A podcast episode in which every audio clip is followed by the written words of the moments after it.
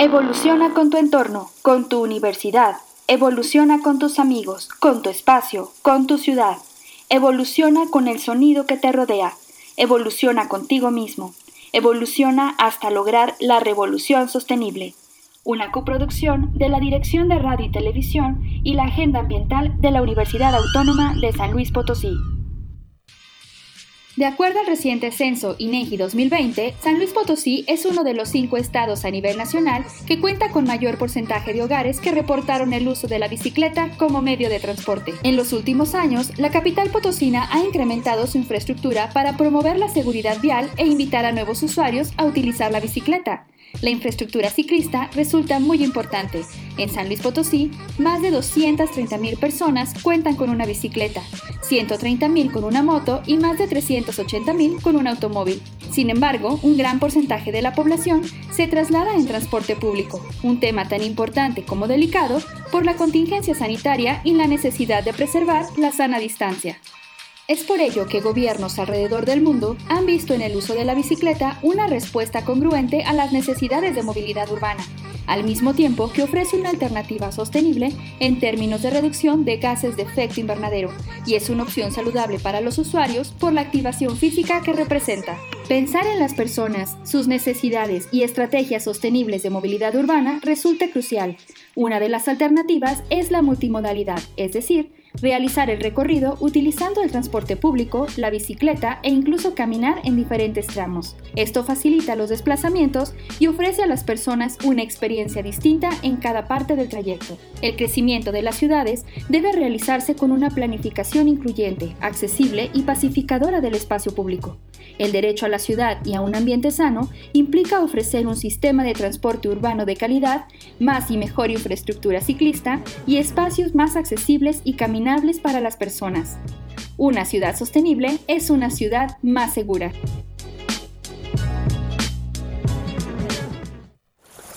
Estrategia de hoy.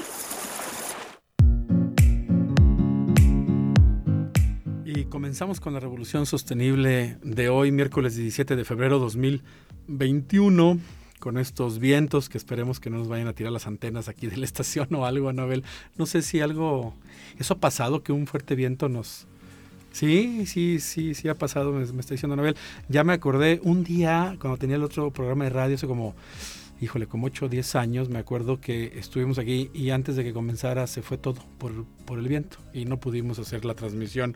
Estamos en Radio Universidad 88.5 FM desde la capital de San Luis Potosí, 91.9 desde la ciudad de Matehuala del mismo estado y por supuesto nos pueden escuchar por la web radiotelevisión.uslp.mx.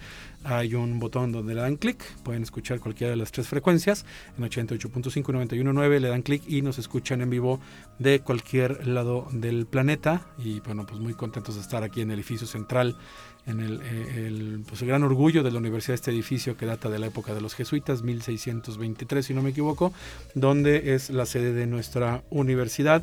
Como siempre, Anabel, ahorita que le preguntaba, nuestra controladora ya en cabina, este, tratar de que los temas técnicos estén eh, bastante bien y de programar todo lo que sucede en esta hora de radio. Como siempre, Diana Navarro, productora de eh, Revolución Sostenible. y bueno, siempre hace mucho que no menciono, Madigan, Eleazar, este, mm, que tenemos aquí que nos ayudan con algunas de las cápsulas y con voces. Y bueno, Diana también, que es la voz y productora estrella de las grabaciones de Agenda Ambiental de la Universidad. Y es un programa producido en la colaboración con Radio y Televisión Universitaria, por supuesto, eh, para em, comunicar hacia la comunidad mundial todo lo que hacemos en materia de innovación, de sostenibilidad, de estudios eh, de problemáticas, de soluciones, de propuestas y todas las cosas interesantes alrededor. Como ya escucharon en la primera cápsula, vamos a tener algo hoy sobre movilidad urbana sostenible. ¿Y em, qué más nos faltó? Ah, nos faltó el WhatsApp. Se está grabando en Zoom, sí, sí se está grabando en Zoom. Por cierto, nos pueden escuchar en ver y escuchar en vivo a través de Facebook Live, Agenda Ambiental UASLP. Y ahorita estamos en la, en la eh, transmisión en vivo también por ese medio porque nuestro invitado de hoy está en la Ciudad de México. El WhatsApp 444-403-7788. La de San Luis Capital, 34. El teléfono 403-7782 para que eh, Diana Navarro nos pueda contestar algún mensaje vía WhatsApp. Y vamos a la primera sección.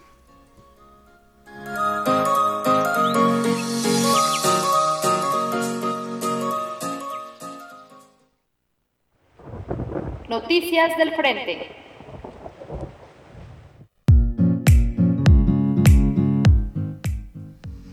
Y aunque le moví a tu guion, Diana, tantitito, disculpa, me adelanté a la siguiente sección, pero no pasa nada. Para no olvidar primero, y luego eh, platicaremos de algunos otros temas. Para no olvidar, esto es bien importante, este dato que se encontró Diana al hacer el guion del programa de hoy. El 17 de febrero es el Día del Inventor Mexicano inventor mexicano. Todos recordaremos, por ejemplo, a Camarena, ¿no? Por la televisión a color y, bueno, diferentes, algunos este, inventores de diferentes cosas que hayan sucedido. Algunos que luego estimamos o decimos en México que quizá no se les da el crédito necesario. Bueno, eso es un tema también importante sobre la comunicación y uno de los esfuerzos de la radio, pues es con comunicar justamente lo que lo que hacen en este caso las universidades como nosotros. Em, fíjense que, eh, bueno, siempre nos hemos jactado, creo, todos los mexicanos en decir, resolvemos las cosas como sea, ¿no? Se descompone un carro, le ponemos una liga, ahí tenemos un envase de PET y lo cortamos y resolvemos algo. Eso es algo como que siempre estamos eh, presumiendo los, los, mexicanos. Creo que no es, no es privativo de México, en diferentes países este orgullo de ser resilientes, inventivos para poder solucionar los problemas. Pero esto va más allá, ¿no? Es el inventar, el innovar en ciencia, en tecnología, en un aparato, en un dispositivo, en alguna técnica para algo específico y eh, pues todo el proceso de la inventiva no nada más es ya lo hice y funciona, ¿no? Creo que por ahí en el tema de los drones hay un mexicano que hizo cosas bien interesantes para que los drones funcionen como los conocemos ahora. Me parece que es un chavo que hizo ahí algunos avances al, respecto, pero es, es más allá. Lo que, lo que ha faltado y que vamos un poquito eh, ya creando una estructura en México, en la Universidad Autónoma, claro, es eh, pues todos los mecanismos y la estructura para promover esas invenciones, cómo conectas, cómo registras patentes, cómo consigues ese vínculo con el dinero, al fin y al cabo, si se va a producir, si se va a vender una patente una, un, eh, derecho compartido, un copyright compartido, eh, y pues obviamente que haya un beneficio para la persona, quizá para la institución donde se hizo, si tiene que ver con alguna institución como nuestra universidad. Y para eso tenemos el Departamento de Vinculación de la Universidad Autónoma de San Luis Potosí, em, y eh, pues bueno, que tiene desde la vertiente empresarial, digamos, esta vinculación con proyectos de la iniciativa privada para desarrollar desde la Universidad Autónoma no sé, vamos a mejorar un tren. Recuerdo que hace años en la Facultad de Ingeniería hubo un proyecto, no me acuerdo si hace como 10 años u 8, donde había una necesidad de inventar algo para unos trenes específicos y hubo un contrato donde estudiantes de posgrado, profesores, investigadores de tiempo completo que trabajan en la Universidad Autónoma como eh, científicos, como inventores de, de tiempo completo, desarrollaron, gracias a un contrato, un producto que era necesario para resolver un problema puntual de una industria tal es bien importante. Uno, pues porque hay financiamiento y otro porque promueve que nuestros estudiantes de posgrado, durante su formación, tesis, de maestría, licenciatura, incluso de licenciatura, ¿eh? hay estudiantes que participan, digamos que en la cadena más, más baja, en el sentido de aprender lo más básico, ayudar en laboratorio, etcétera, para importantes descubrimientos e innovaciones científicas. Eh, la primera vez le llamamos en la ciencia ciencia básica, que es esa parte donde descubrimos un fenómeno, no sabemos para qué sirve, y después pues hacemos la ciencia aplicada, ¿no? Lo, lo, llevamos generalmente cuando se vincula. En la oficina de vinculación social le mandamos un saludo a Gilmar, Mariel Cárdenas es el titular, y pues también hay un esfuerzo para vincular con temas sociales, ¿no? Educación pública, por ejemplo, las entidades de educación pública en México, en San Luis, eh, asociaciones civiles, eh, diferentes em, iniciativas que se necesitan, donde también los estudiantes de diferentes eh, licenciaturas y, posgrados pueden aportar. En la Facultad de Ingeniería, les comento, los estudiantes de Ingeniería Ambiental, por ejemplo, de, Ingeniería Civil, desde hace ya varios años, participan en un eh, semestre muy cercano al, al final de la, de la licenciatura, cuando ya tienen cierta experiencia y trabajan en un proyecto, por ejemplo, de ayuntamientos, asociaciones para alguna solución.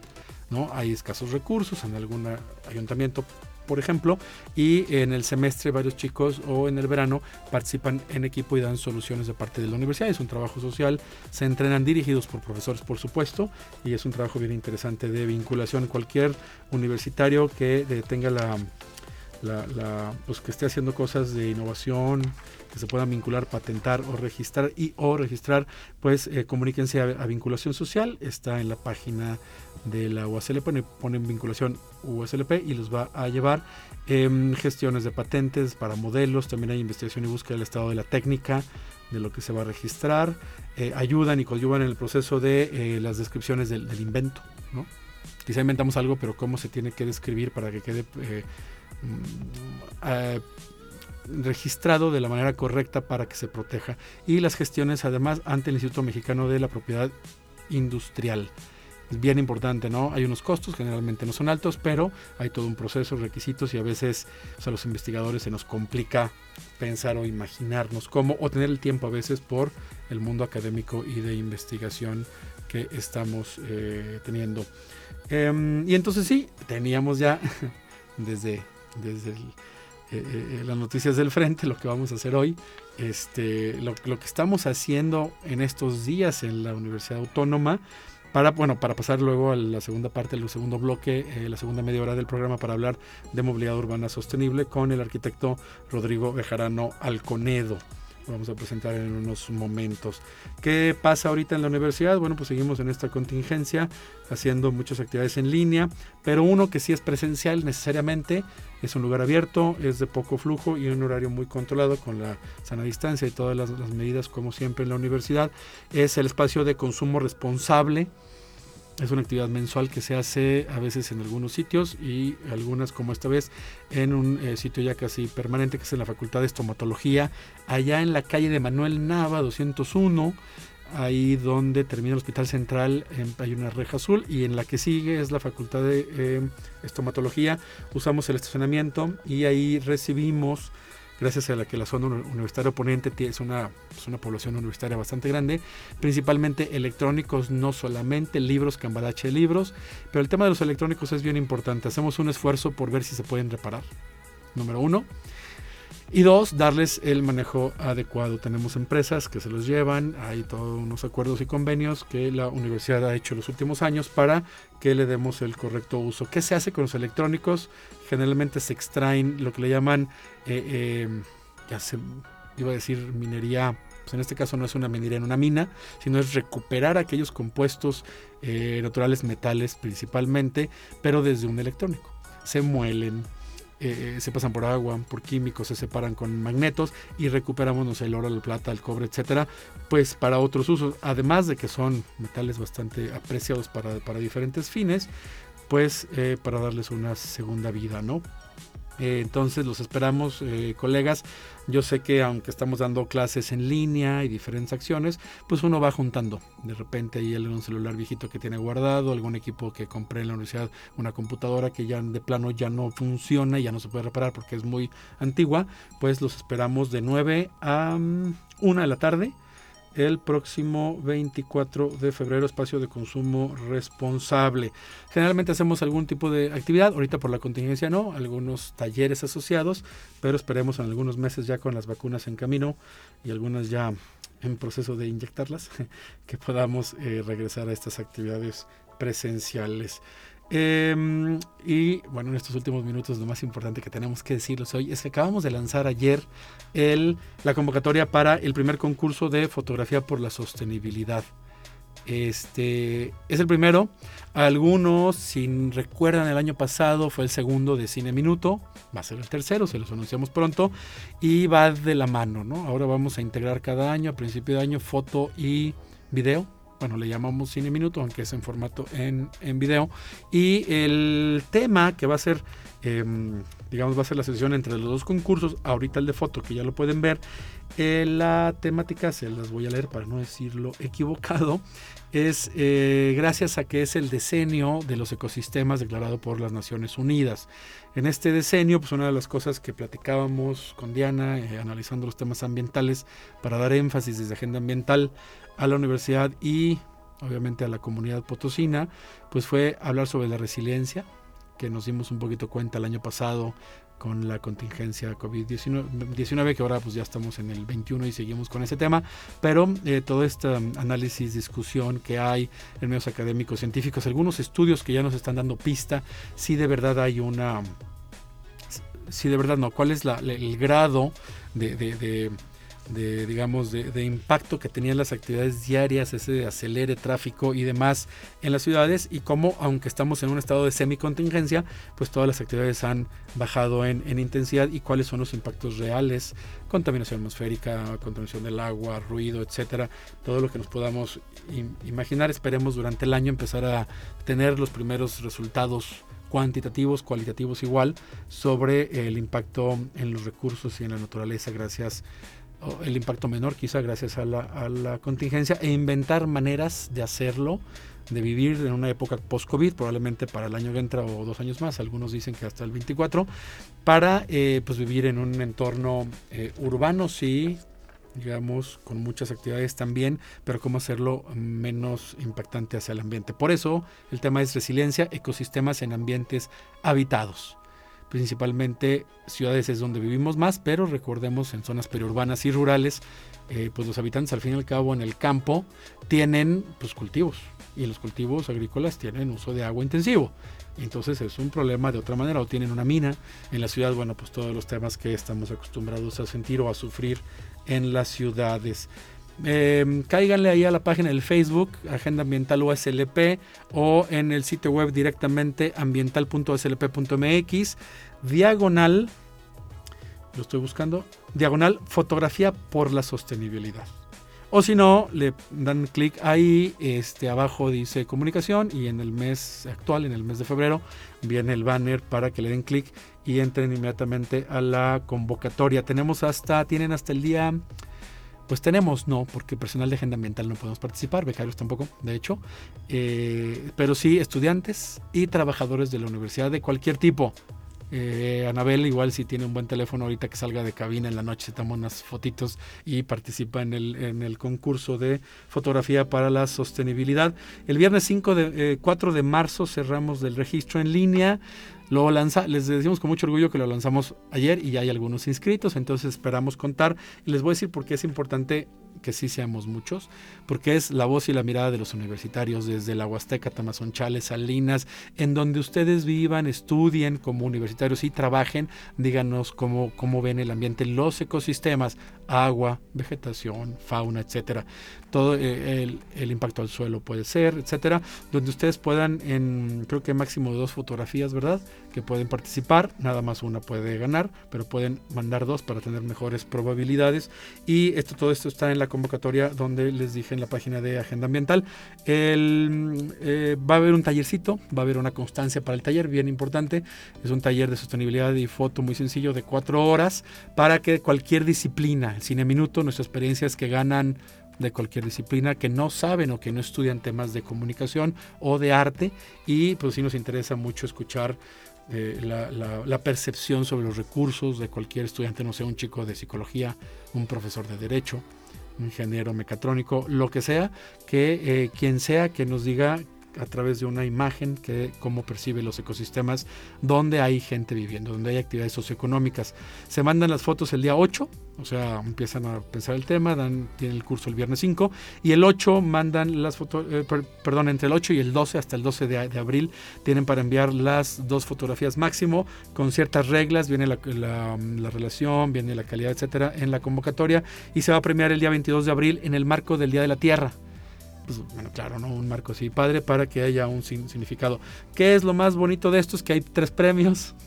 Cámara profesional de fotografía, tableta digitalizadora y eh, una tarjeta de regalo para libros para los tres primeros lugares. Pero va a haber una selección oficial porque necesitamos llenar, universitarios de todo el estado, por favor, necesitamos llenar la reja perimetral del Parque de Morales, que es una gran ícono dentro de los parques potosinos, tanto por el tiempo que lleva como por recordarnos aquella ciudad de los jardines que eh, pues seguimos impulsando muchos para que tengamos siempre una biodiversidad y recursos naturales cercanos, que los sintamos y que además tengamos espacios de recreación. porque es importante? Porque es una galería pública para evitar lugares cerrados de aquí a que la contingencia acabe, por lo menos la primera mitad del año para las vacunas, así que padrísimo que podamos ir a, murales, pasear con el perro en bicicleta a pie y ver en el muro perimetral y hacer un buen ejercicio las fotografías de eh, universitarios, su mirada hacia los ecosistemas. Eh, queremos mencionar, esto está hecho en colaboración con eh, la dirección de la Coordinación Académica de Arte, gracias al maestro Oscar Montero, su director, con la División de Difusión Cultural gracias a la, guía de la, licenciada Cintia Vallemid, y em, bueno, agenda ambiental como las entidades universitarias, y gracias al patrocinio al espacio, la impresión, es mm, importante mencionarlo, impresión, montaje y el espacio en eh, Parque de Morales de parte de la Dirección de Cultura del Ayuntamiento de San Luis Potosí. Por eso le agradecemos a la arquitecta María Cecilia Padrón Quijano por entrar en colaboración con nosotros. Y antes de irnos al corte, creo que me queda un minutito, la pregunta que va relacionada con la movilidad urbana sostenible. ¿Has recorrido tu, tu ciudad en dos ruedas? Y tenemos aproximadamente un poquito menos del 10%, sí, voy a todos lados en bici o a muchos lugares. 42% en plano no la uso, ¿no? Y un 50% más o menos que nos dice sí la uso, pero generalmente por temas recreativos. Sábado, un domingo, quizá nada más para andar con los hijos o para hacer algo de ejercicio o pasear al perro. Todas son válidas y esto nos habla de la necesidad de promover la movilidad urbana sostenible con mayor ímpetu, de tener la infraestructura y de lograr una mejor eh, cultura vial en nuestra ciudad. Regresamos en unos momentos a la segunda parte del programa.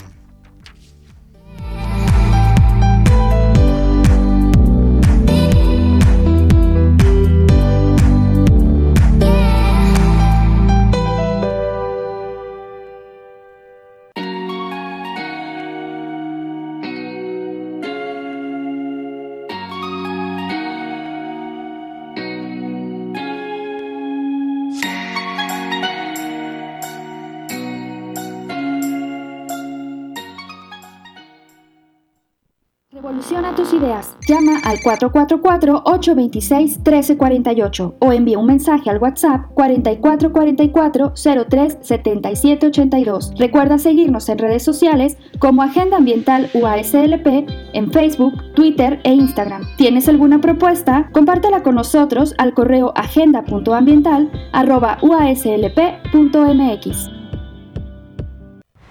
Si has llegado hasta aquí, danos tres minutos. Regresamos después del corte. Ah, ¿sigues con nosotros? Acompáñenos en esta revolución sostenible.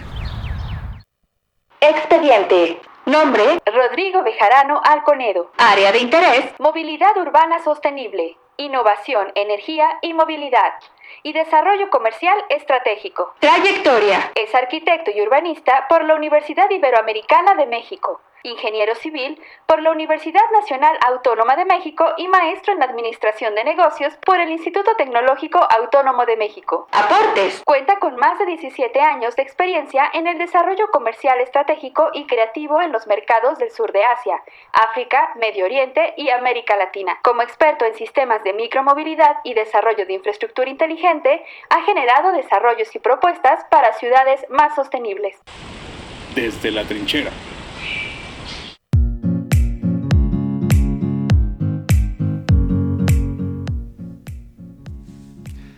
regresamos a esta revolución sostenible. Rodrigo Bejarano, nuestro invitado, ya está al aire. Ah, muy bien, ahora sí ya te tengo en el audio, ¿verdad, Rodrigo? Buenos días. Buenas tardes. Les, no les comentamos que hay un delay, hay un retraso en la señal interesante por fallas en el internet. A ver, Rodrigo, si nos. Ahí estás ya, te escucho, perfecto. Ahí está ya.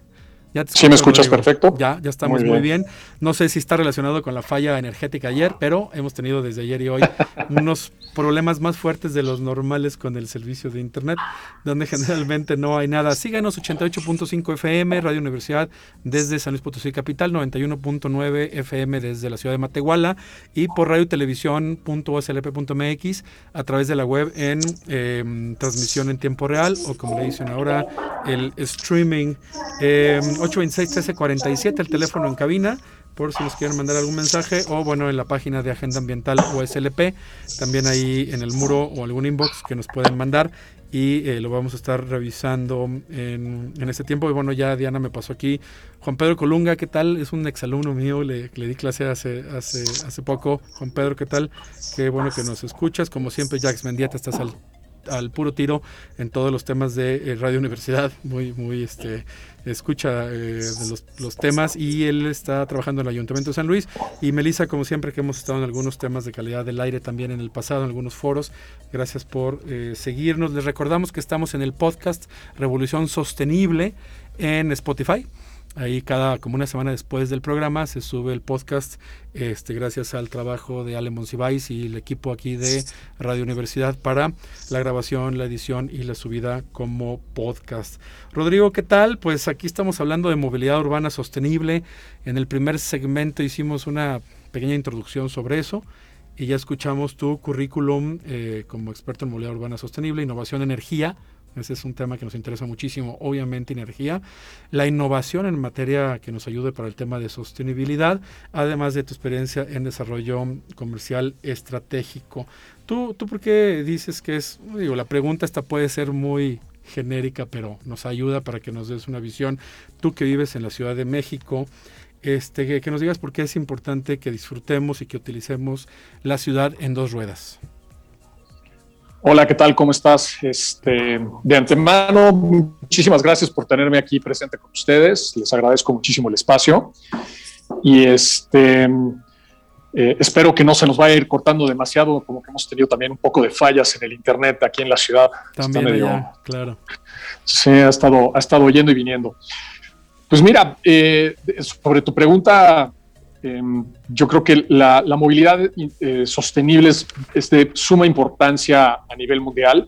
Creo que la pandemia nos ha dejado ver eso de, gran manera en todos lados, ¿no? Lo que ha sucedido en, México, obviamente en Latinoamérica, en Estados Unidos y en Europa, que siempre nos volteamos a ver Europa o Estados Unidos qué están haciendo y, este, y siempre decimos, no, pues es que allá siempre están súper desarrollados y todo este, todo este show.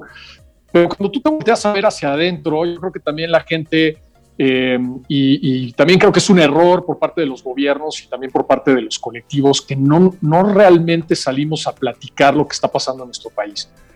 Eh, pero si tú te fijas, pues en Ciudad de México, eh, pues claramente pues ha llevado la batuta en términos de, la, movilidad en bicicleta o, o la micromovilidad desde hace ya muchos años pero no es la única, ¿no? O sea, tú ves lo que están haciendo en otras ciudades, mismo San Luis, eh, la ciclopista que se hizo en Himno Nacional, la nueva ciclopista que empezó como una, un proyecto de urbanismo táctico sobre Carranza que se fue expandiendo, que ahora ya está establecido, lo que han hecho en Cozumel, lo que han hecho en Sinaloa, o sea, en todos lados está pasando este tema de infraestructura para motivar y promocionar el uso de la micromovilidad en, en las ciudades ¿Por qué? Pues porque es una movilidad sana, sostenible, segura eh, y que pues al final del día en este término de, los contagios de COVID pues también nos pone por adelante, ¿no? O sea, no te estás subiendo un transporte público donde puedes arriesgarte a estar con 70, 80 personas que no sabes si, si están bien o no están bien, versus estar al aire libre en la bicicleta que te motiva, te energiza, este, que te hace de tus trayectos evidentemente pues algo más placentero eh, y se entiende, ¿no? También hay que, hay que, hay que decirlo como es. Eh, mucha gente luego nos dice, oye, no, pero es que yo no, yo, yo me tengo que mover eh, en coche forzosamente o en transporte público porque vivo muy lejos. Bueno, sí se entiende, claramente no cualquier persona puede rodar 40 kilómetros, ¿no?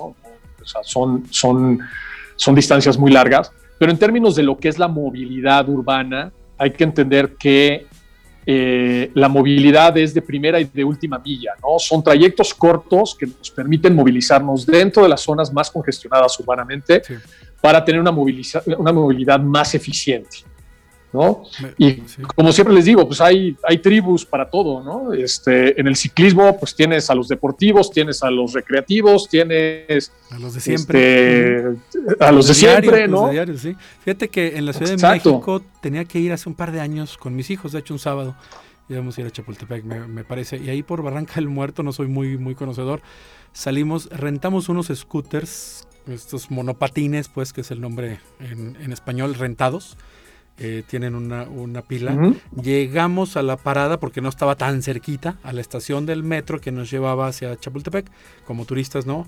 Y llegamos y nos ahorramos, bueno, pues nos costó digamos, no sé, 10 pesos del monopatín o no sé cuánto, y luego que lo pagué con el, con el celular, llegamos a este, la familia entera, y nos subimos ahí en la estación, dejamos el monopatín y nos subimos al metro, no sé cuánto cuesta el metro, pero pues cualquier cosa, y llegamos rápidamente, de una manera súper rápida, y nos ahorramos, no sé, 300 pesos del taxi o no sé cuánto hubiera costado, y además sana, ¿no?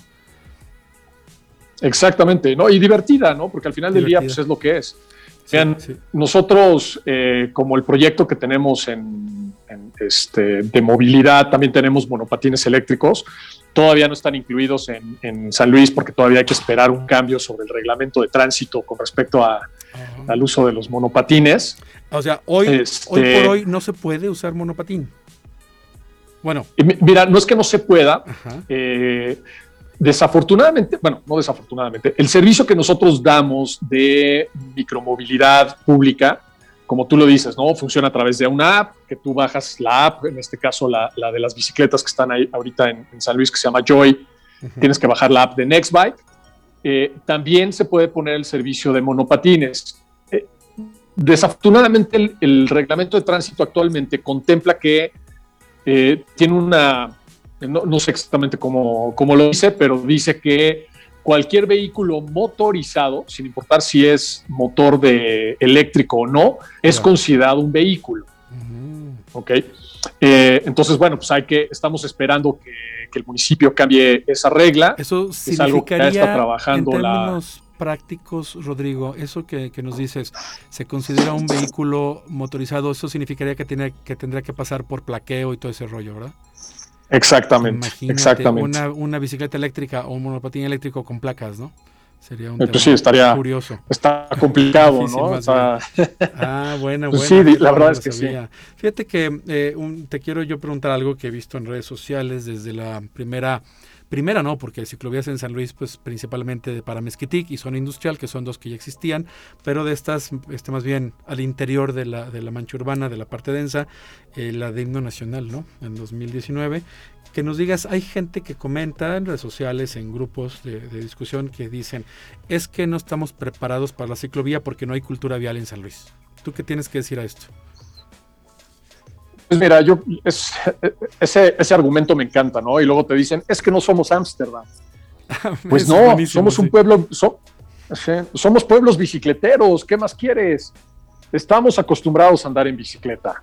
México es históricamente uno de los países en, el México antiguo donde más había uso de bicicletas y estábamos a la par de, las ciudades europeas, ¿no? En los, en los 40, en los 50, etc. Yo creo francamente, que sí efectivamente hay un proceso de aprendizaje sobre la cultura eh, vial, tanto ciclista eh, como este, si, eres conductor, pero, pero no creo que no estemos preparados para ello, por el contrario, creo que estamos ya más que preparados para ello. Es un tema de quién se quiere bajar del auto y quién se quiere subir a un vehículo de micromovilidad, ¿no? La verdad es que todos somos conductores, todos somos ciclistas y todos somos peatones en algún momento de nuestra vida. Siempre. Aún cuando te bajes del coche vas a caminar un cacho, ¿no? Entonces, las reglas y las responsabilidades que aplican para los peatones te aplican a ti si tienes o no auto. Eh, yo, en este sentido, también es, eh, entre más uso de la bicicleta o de la micromovilidad hay en una ciudad, más se avanza hacia un entendimiento y una conciencia vial, ¿ok? Y, pues hay que decirlo, San Luis Potosí es una de las ciudades con mayor número de autos per cápita del país, ¿ok? Em, y, aún así tienes mucha gente que utiliza la bicicleta, aún así tienes ciclovías e infraestructura ciclista en la ciudad. Entonces, hay una demanda de la misma, ¿no? La gente te la demanda. Seguramente no es el 100% de la población, pero, pero bueno, pues hay, una, hay un rango de población que quiere y necesita el servicio de, movilidad y que necesita la infraestructura correspondiente.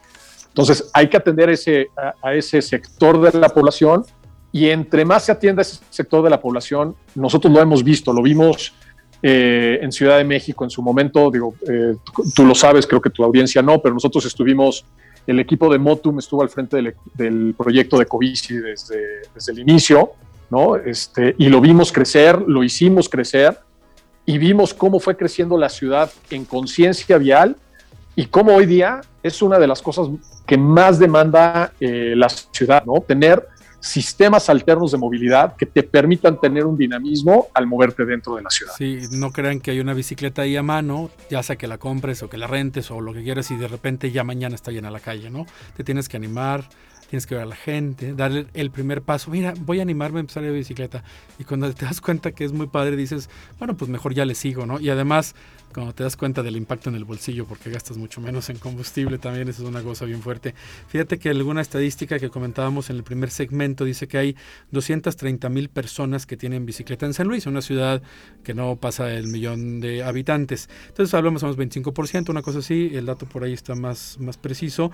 130 eh, mil con moto, que ya nos habla de algo interesante también. O sea, una motocicleta al fin y al cabo también tiene pues un impacto menor, aunque, aunque sea motorizada que la que tiene un vehículo.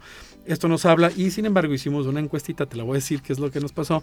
Eh, hacemos una pregunta cada semana y la pregunta fue que si la gente que nos escucha ha recorrido la ciudad en dos ruedas. Bueno, dos ruedas no, si es una patineta tiene cuatro, pero bueno, en, en un sistema este, de transporte que no utiliza quizá combustible, ¿no? Este, y dice, tenemos un poquito menos del 10% que dice sí voy a bici a todos lados. Tengo muchos alumnos que lo hacen, quizá por la edad, quizá por el dinero, no sé, las razones que ustedes quieran. No uso la bici, nos contestaron el 42%. Claro, la gente que nos escucha en línea es una muestra, pues no es estadísticamente tan significativa, pero de nuestros eh, radioescuchas sí. Y el 50% dicen sí, pero generalmente para recreación el perro, la ciclovía dominical, etcétera, ¿no? Pero son números interesantes porque si tenemos tanta gente con bicicleta en casa, pues entonces lo lógico es construir ciclovías, pues para que nos animemos a andar seguros en la calle y bueno, todos sabemos que es un tema de seguridad importante. Cuando dijiste lo de Ámsterdam, este, pues bueno, como un dato también extra es que pues la ciudad de Ámsterdam o Copenhague hace décadas no tenían ciclovías y la gente no andaba en, bicicleta. Fue un cambio cultural y, de paradigma que se dio también en algún momento. Em, la Ciudad de México, dices tú que arrancaron, ¿cómo en qué año se arrancó este tema de la micromovilidad? Se arrancó en el 2010. Oh, 10, 11 mm, años, muy bien. Y eh, el, uso tanto de bicicleta como de monopatín me imagino que sí ha aumentado bastante, ¿no? Con el tema cultural, aceptación. Sí, totalmente. Mira, la, se inició el proyecto de Covici en el 2010 con un total de, eran 1.200 bicicletas, si mal no recuerdo, eh, con poco menos de 100 estaciones. Eh, hay que recordar que el sistema de, de Covici es un sistema que requiere anclajes. Oh, em, y en su momento pensaron que se iban a robar todas las bicis, ¿no? Entonces tenían literal un policía por estación para resguardarlas y que no se las fueran a robar. Y bueno, pues hoy día, em, digo, ya desafortunadamente no ha continuado el crecimiento del sistema per se, pero Ecobici llegó a ser uno de los, de los sistemas de movilidad más importantes del mundo, ¿no? Este, fue el más grande de, la, de, América, incluyendo Estados Unidos, Canadá, en su momento, ¿no? Es un proyecto muy, muy grande y eh, derivó en un par de situaciones muy, muy interesantes, ¿no? Evidentemente hay gente que no tiene la capacidad económica para poder una bici eh, y entonces utiliza Ecobici, pero también las ventas se incrementaron eh, en su momento la, la, la, asociación esta de fabricantes de bicicletas eh, salieron a decir que habían tenido un incremento del 70% de ventas en mm. bicicletas en la ciudad y eso pues también se le acredita al, tema de, de Covici, ¿no? Eh, evidentemente, siempre nos dicen, no, es que primero hay que poner las ciclovías y luego las bicis. Bueno, pues en el caso de la Ciudad de México y como de muchos otros alrededor del mundo, no había infraestructura ciclista. Primero se puso la bicicleta pública y posteriormente salió la necesidad de seguir creciendo la infraestructura para que la gente tuviera eh, manera de moverse de, forma segura, ¿no? Em, y bueno, pues esa, esa, esa, esa, parte creo que es interesante. En términos de los monopatines, desafortunadamente, eh, la mayoría de las empresas que dan servicio de monopatines eh, eléctricos en Latinoamérica se salió. Ah, nos dejaron ahí, sí, sí, las grandes empresas, estos grandes monstruos tipo Limebird, este, Movo, etc., pues, terminaron saliéndose un poco también. Se cortó un segundito por la red, pero no se puede. Servicio de transporte público en propiedad pública Bueno, hay un pequeño delay o muy grande ahorita está fallando la red, pero no se apuren, la gente que está en Facebook que está escuchando a Rodrigo Bejarano que nos está platicando sobre la micromovilidad. Se nos congeló un poquito, Rodrigo, pero estamos, no pasa nada. Estamos, ya hemos escuchado eh, a Rodrigo. Lo mantenemos en línea para ahorita que la red que sufrió afectaciones ayer ayer por la tarde y ahorita en la mañana, eh, no sabemos si derivado por la falla energética, pero eh, pues, y por los vientos en San Luis, que tenemos unos vientos pero fuertísimos. Rodrigo Bejarano, que nos está, que está en la Ciudad de México, este, estoy retomando un poco lo que estabas comentando, porque en la en la emisión que no es por Facebook, es por la radio, estamos teniendo dificultad para poderte escuchar. Ya nos platicó cómo eh, desde la opinión de los expertos en micromovilidad o como le hicimos nosotros, movilidad urbana sostenible, pues hay que poner las bicicletas, ir creciendo con la cultura, poner las bicicletas en renta, venderlas también y dar opciones de diferente tipo. A mí el tema del monopatín que se quedó ahí cuando se congeló la imagen, pues es un tema que se me hizo divertidísimo, facilísimo y una ventaja es que yo me di cuenta, si no sabes andar en bici o tienes cierta edad, muy pequeño, muy grande, tienes miedo, algún problema físico, pues el monopatín es una gran idea también para hacerlo fácilmente. Rodrigo, ya te descongelaste, así que le seguimos. Ya me descongelé. creo que ya está bien la, la, transmisión. Entonces nos quedamos con ese puntito y quería yo preguntarte, bueno, me imagino que conoces Ámsterdam o Copenhague o algún, alguna ciudad y, y, y los que han estado por allá, no necesitamos ciclovías Rodrigo, dijiste hace un par de, minutos, es que si hay ciclovías suficientes. Créanme que en muchísimas calles en Ámsterdam vas caminando, son súper pequeñas, apenas cabe un auto y de todas maneras la ciudad es para que todos anden en bicicleta. Pero pasó lo contrario. Tanta gente se mudó de la, de la movilidad motorizada, digamos, a bicicleta principalmente, que hay tan poquitos coches que no pasa nada. ¿no? además de las vías ciclovías y del eh, tranvía o este tren ligero que, hay en el centro de Ámsterdam y Copenhague, principalmente, eh, digo porque son las, las, más famosas, pero pues realmente se meten por todos lados, cualquier callecita y toda la gente anda en bicicleta. Esto tú, tú sí lo has percibido, ¿verdad? En otros países.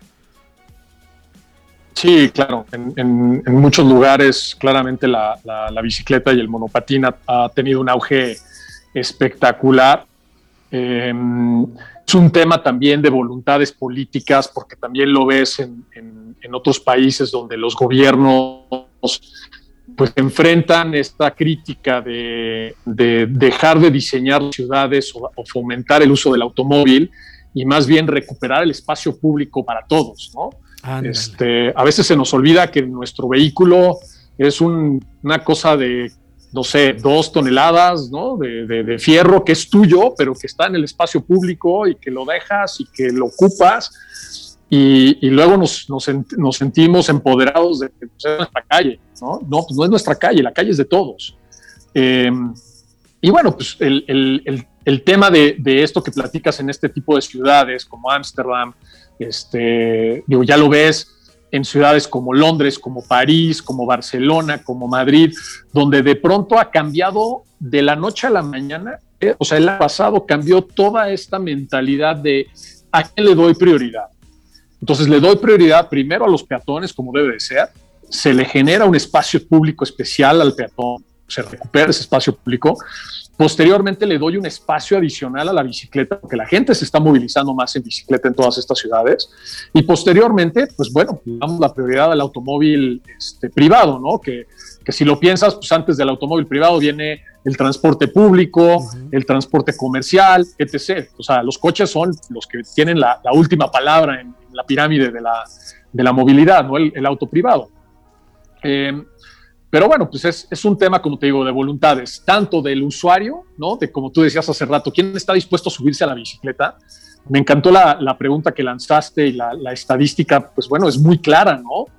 eh, habría que complementarla con ese 40% de, de, tus estudiantes o, este, universitarios que no usan la bici, ¿cómo se mueven? ¿Se mueven en coche privado o se mueven en transporte público? Muchos en eh, transporte público, tienes razón, cierto, ¿no? Entonces habría que entender por qué. O sea, ¿por qué es más fácil subirte al transporte público que subirte a la bicicleta? Es un tema de distancia. Y, regreso a lo que yo te decía hace rato, ¿no? Yo creo que también hay que entender es, los vehículos grandes son para las distancias largas, los vehículos chicos son para las distancias cortas. Eh, entonces, y esa, esa parte que tú mencionabas de cuando visitaste la Ciudad de México, que se le llama intermodalidad, donde tomo un vehículo ligero para poder llegar al vehículo que me va a llevar una larga distancia en el menor tiempo posible, para luego probablemente volverme a subir a un vehículo ligero para pasear o llegar a mi oficina, a la escuela, etc. Esa parte es bien, bien importante, ¿no? En el diseño de, de, nuestras ciudades, esta parte intermodal donde tengas puntos donde el, em, se agrupa el, transporte público y privado para poder tener esta posibilidad. Em, mira, yo cuando, cuando trabajábamos en, en este, yo vivo en el, en el, sur de la Ciudad de México y para llegar a, mi oficina en aquel entonces yo vivía enfrente, eh, trabajaba enfrente del Senado, ¿no? Hasta Reforma. Eh, son casi 30 kilómetros de distancia. Eh, la manera más fácil era llegar al Metrobús, que literal me llevaba todo insurgentes, derechito hasta llegar a mi destino. El problema era transportarme de mi casa, tu casa, hasta este punto donde podía yo tomarlo y dejar mi auto privado. El problema es, no tenía yo dónde dejar el auto privado porque en estos puntos intermodales no hay un estacionamiento público, ¿no? Mm.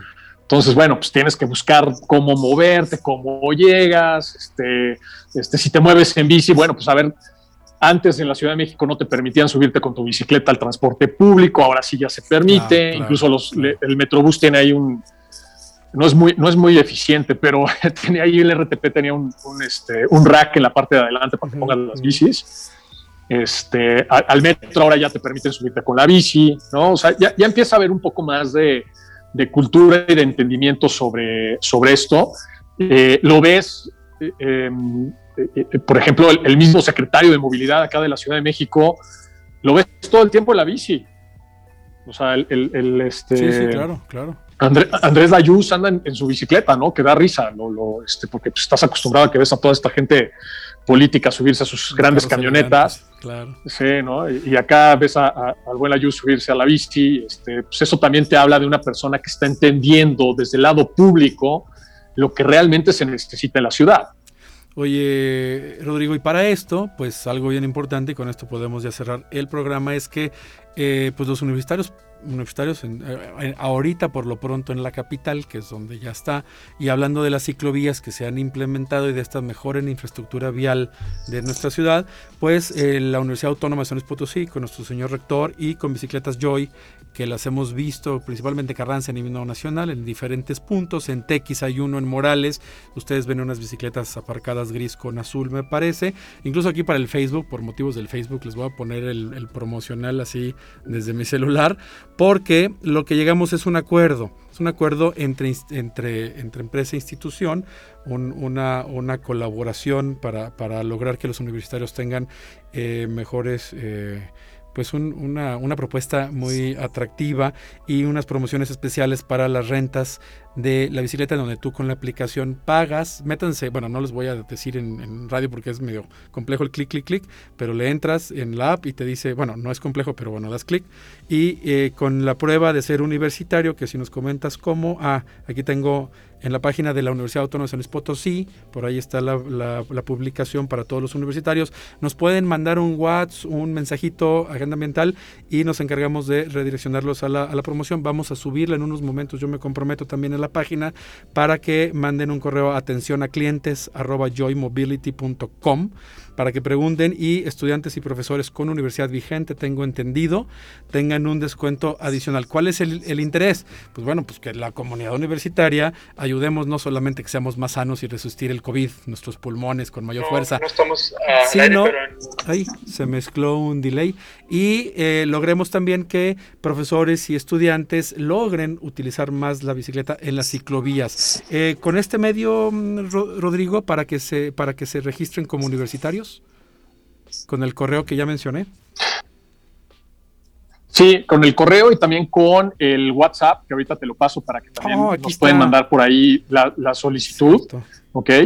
Y este, eh, por cualquiera de los dos medios, eh, nosotros tenemos una tarifa estudiantil eh, en, en- en modo suscripción, Sí. eh, en el cual el estudiante puede pagar de manera mensual 119 pesos para tener viajes ilimitados al día. con una duración de hasta no- este, 60 minutos cada uno, ¿no? Entonces, pues, una hora de, de viaje, la verdad es que es muchísimo claro. pero también es, es un poco pensar en, en coadyuvar al- a la economía del estudiante y que también entendemos que luego muchos de estos estudiantes pues luego trabajan en, no sé, de repartición, a veces este, están metidos en Rappi, en Uber Eats y demás, entonces también esto les ayuda muchísimo a tener un vehículo que pueden estar utilizando a lo largo de la ciudad para también generar este, ingresos adicionales, ¿no? El, profesorado sí. o el, el docente también tiene este, este beneficio. Perfecto, aquí está el WhatsApp 444-662-7062. Les recuerdo, en Agenda Ambiental los vamos ahorita a publicar y recordemos que es un convenio que hizo la institución Universidad Autónoma de San Luis Potosí con bicicletas Joy de Grupo Motum para que los universitarios adoptemos la mo- micromovilidad o como le llamamos, pues hagamos una movilidad urbana más sostenible. Le agradecemos a Rodrigo de la Ciudad de México, esperemos que bajen los vientos y que se restablezca la energía del Internet pronto. Gracias Rodrigo, buena tarde.